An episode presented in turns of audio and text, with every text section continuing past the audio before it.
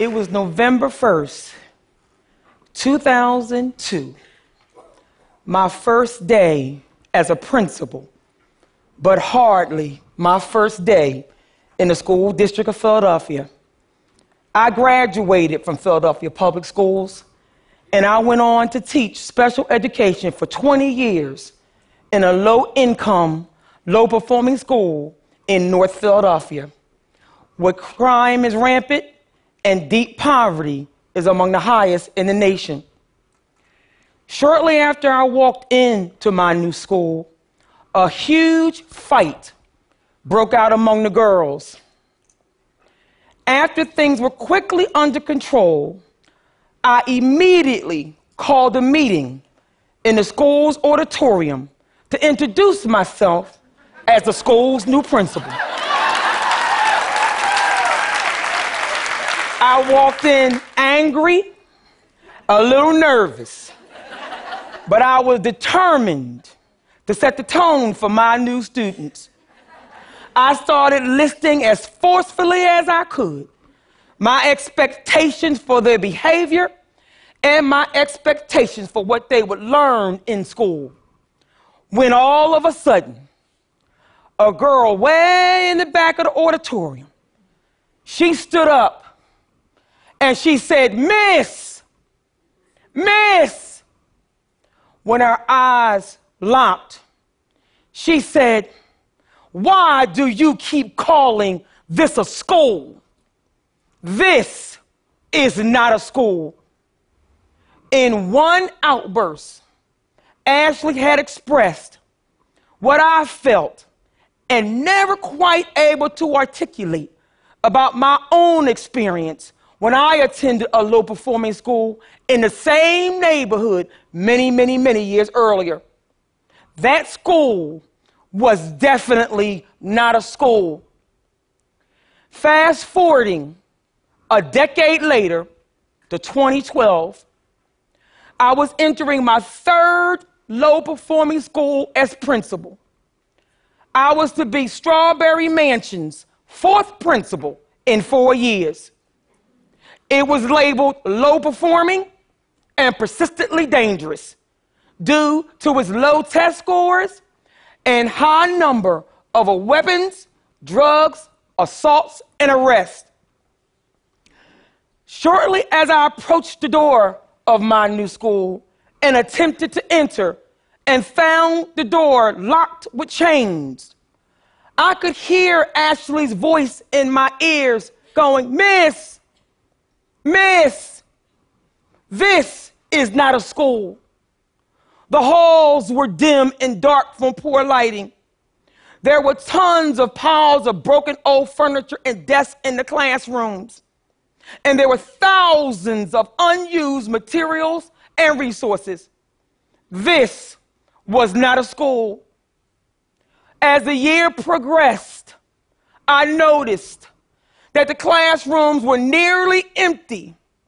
The students were just scared, scared to sit in rows in fear that something would happen, scared because they were often teased in the cafeteria for eating free food. They were scared from all the fighting and all the bullying. This was not a school. And then there were the teachers who were incredibly afraid for their own safety.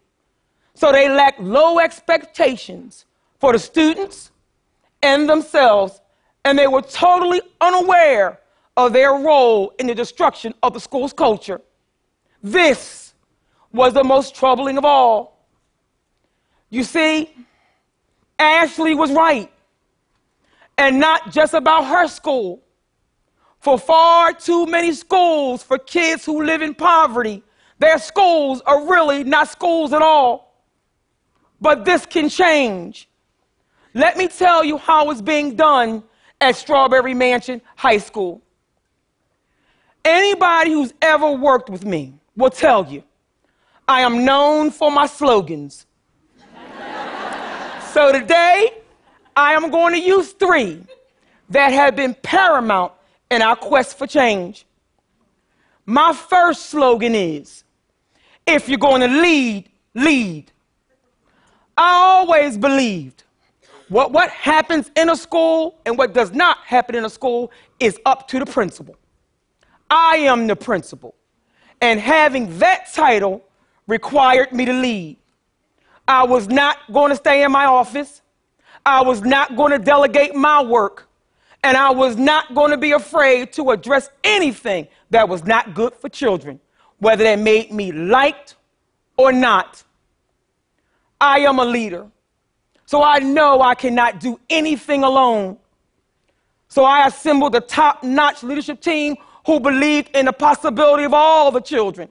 And together, we tackled the small things, like resetting every single locker combination by hand so that every student could have a secure locker.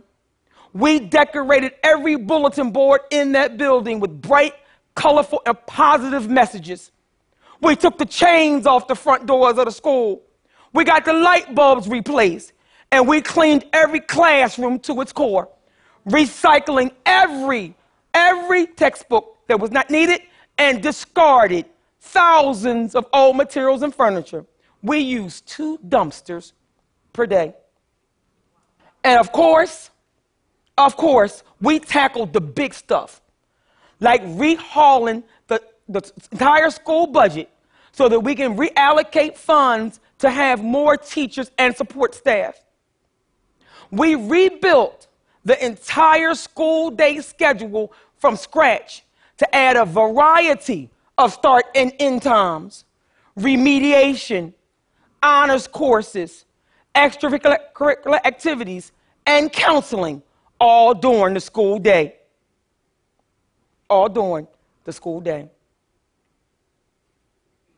We created then a deployment plan that specified where every single support person and police officer would be every minute of the day, and we monitored it every second of the day.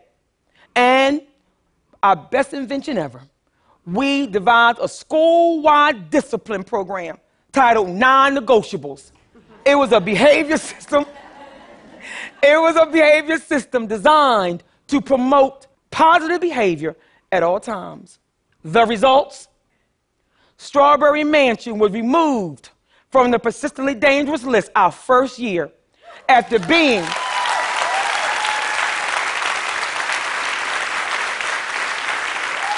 after being on the persistently dangerous list for five consecutive years. Leaders make the impossible possible. That brings me to my second slogan. So what? Now what?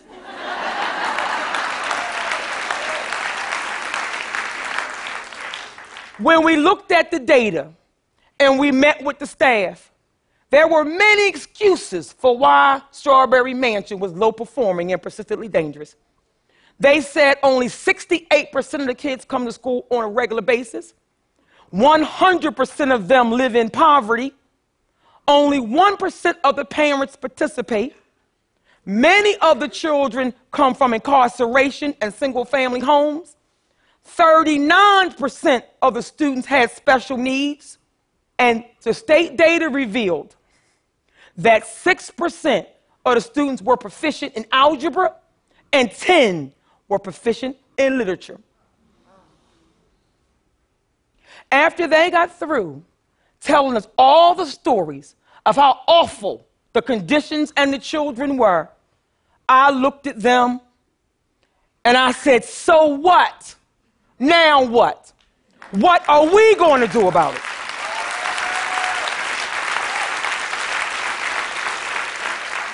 Eliminating, ex- eliminating excuses at every turn became our primary responsibility. We addressed every one of those excuses during mandatory professional development, paving the way for intense focus on teaching and learning. After many observations, what we determined was that we teachers knew what to teach, but they did not know how to teach so many children with so many vast abilities. So, we developed a lesson delivery model for instruction that focused on small group instruction, making it possible for all the students to get their individual needs met in the classroom. The results? After one year, our state data revealed that our scores have grown by 171% in algebra and 107% in literature. We have a very long way to go. A very long way to go. But we now approach every obstacle with a so what, now what attitude. And that brings me to my third and final slogan. if nobody told you they loved you today, you remember I do, and I always will. My students have problems social, emotional, and economic problems you could never imagine. Some of them are parents themselves, and some are completely alone.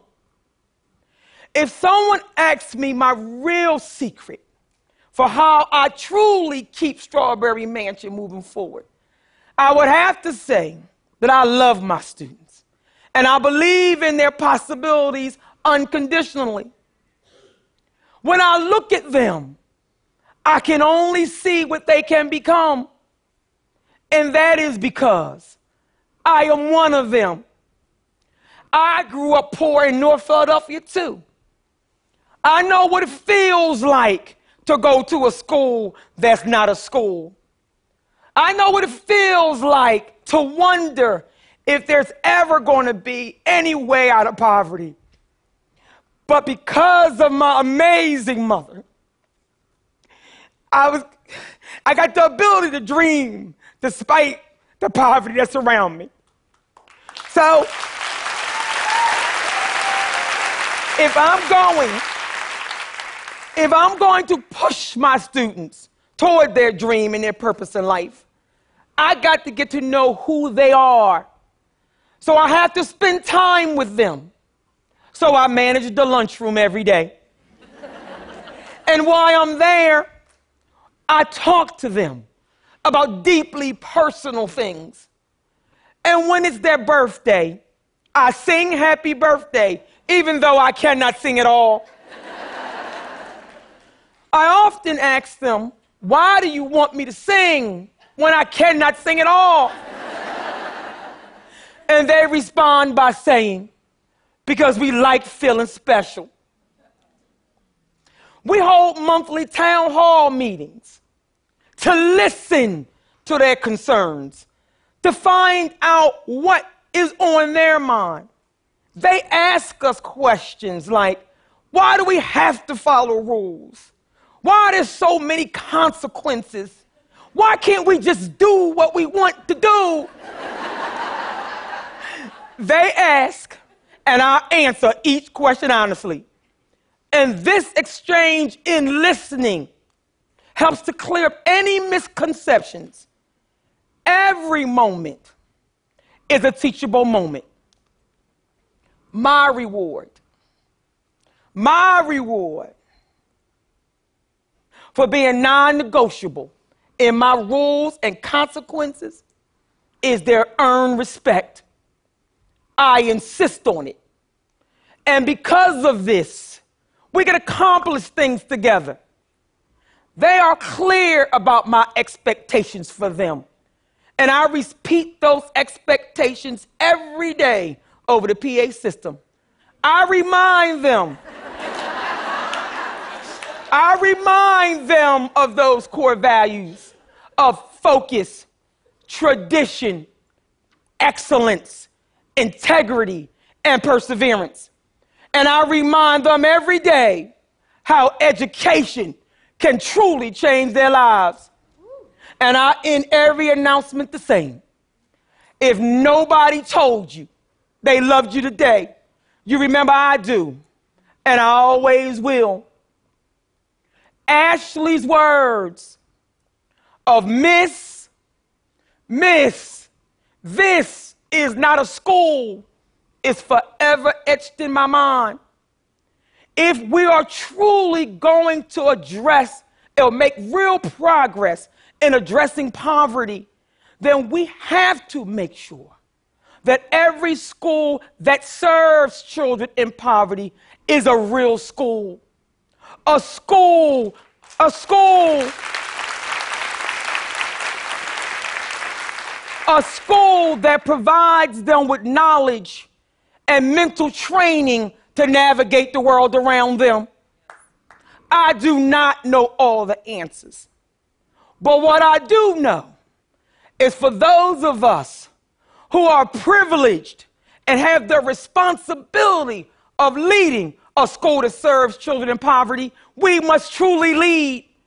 And when we are faced with unbelievable challenges, we must stop and ask ourselves, so what? Now what?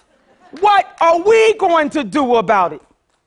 And as we lead, we must never forget that every single one of our students is just a child, often scared by what the world tells them they should be. And no matter what the, wor- the rest of the world tells them they should be, we should always provide them with hope, our undivided attention, unwavering belief in their potential, consistent expectations, and we must tell them often. If nobody told them they loved them today, remember we do, and we always will. Thank you.